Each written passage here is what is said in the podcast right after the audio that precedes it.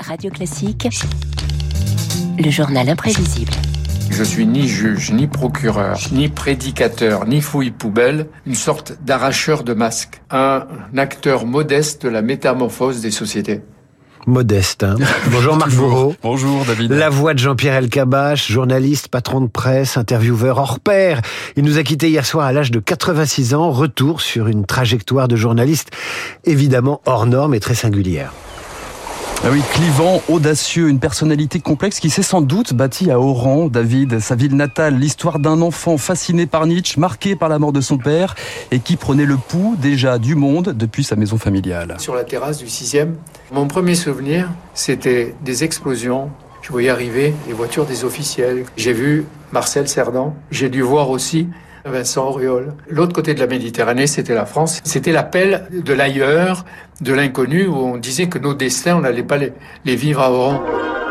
Et ce sera d'abord Radio Alger, puis Paris, Sciences Po, les cours de théâtre, Paris Inter, Europe 1, France Télévisions, CNews. Une ascension fulgurante et un pan de l'histoire par le biais de l'interview. Jacques Chirac, bonjour. Monsieur le Cabache, merci d'être venu. Je vous souhaite la plus cordiale des bienvenues. Lady Thatcher, bonsoir. Bonsoir, Président Poutine. Bonsoir. Je suis heureux d'accueillir Madame Audrey Byrne. Nicolas Sarkozy, bonjour. C'est finalement une heureuse coïncidence que Brigitte Bardot soit la première invitée. Monsieur le Président Sadat, je vous remercie de nous recevoir ici, dans votre résidence au pied des grandes pyramides. Voilà, un sacré panel. Hein. Ça, euh, ça devrait rendre jaloux pas mal d'interviews. Ah, c'est sûr, c'est sûr. Et puis il y a le style, il y a le style Jean-Pierre Elkabbach, David. C'est d'abord le roi de la question choc. Vous n'êtes pas fatigué d'avoir toujours raison? Bonjour Marine Le Pen. Bonjour. Vous n'avez pas honte Je vous reconnais bien là dans la provocation. Quelle couleur vous préférez pour le mur Pour le mur, quel mur? Le mur sur lequel votre réforme territoriale va se fracasser. Et voilà, ça fait mal. Hein. Le, donc, c'est aussi l'histoire du petit écran, hein, euh, Jean-Pierre Elkabach, avec en tête d'affiche carte sur table, dont vous entendez le générique, carte sur table, 1977-1981.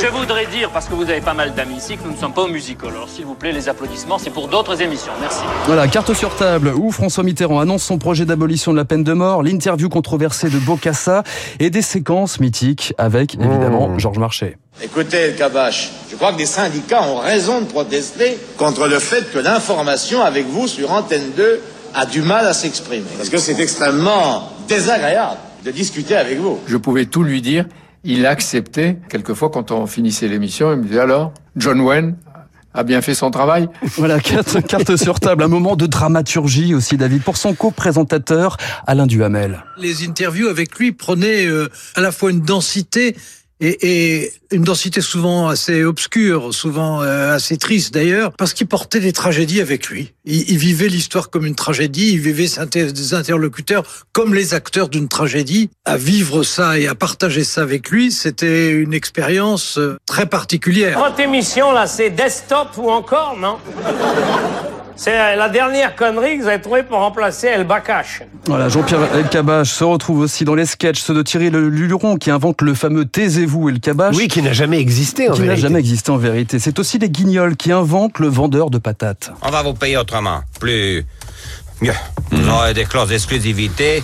Vous allez monter vos sociétés de production. Mmh. Vous toucherez des salaires, des dividendes, des droits d'auteur. Et en patate, ça donnera quoi? Voilà, Jean-Pierre Elkabach, patron de presse, moqué aussi lorsqu'il est poursuivi dans l'affaire des, animateurs de France Télévisions. Elkabach, licencié en 68, 75, 81, 96. C'est aussi l'histoire de traverser du désert au gré des changements politiques. Pour moi, ça n'a pas de sens de droite ou de gauche. Mais j'aime observer la manière dont le pouvoir s'exerce. J'aime le voir hésiter, euh, douter, trancher. C'est ça qui intéresse, c'est pas le pouvoir pour euh, l'argent que ça me rapporte. Pour, pour ça m'a plutôt coûté beaucoup d'infortune et de dégâts. 5, 4, 3, 2, 1.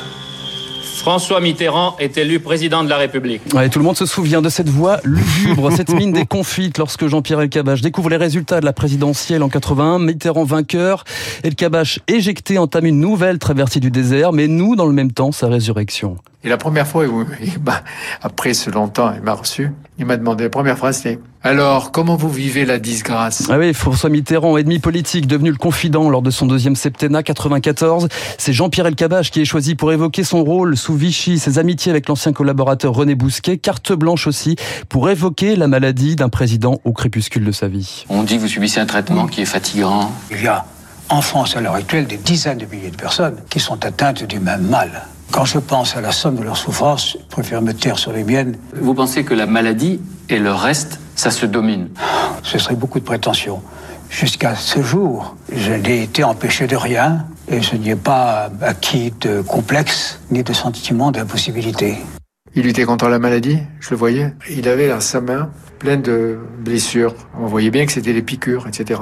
Et il me dit, vous avez vu le chien, comment il me mord? À la fin, j'avais des rapports très personnels avec lui.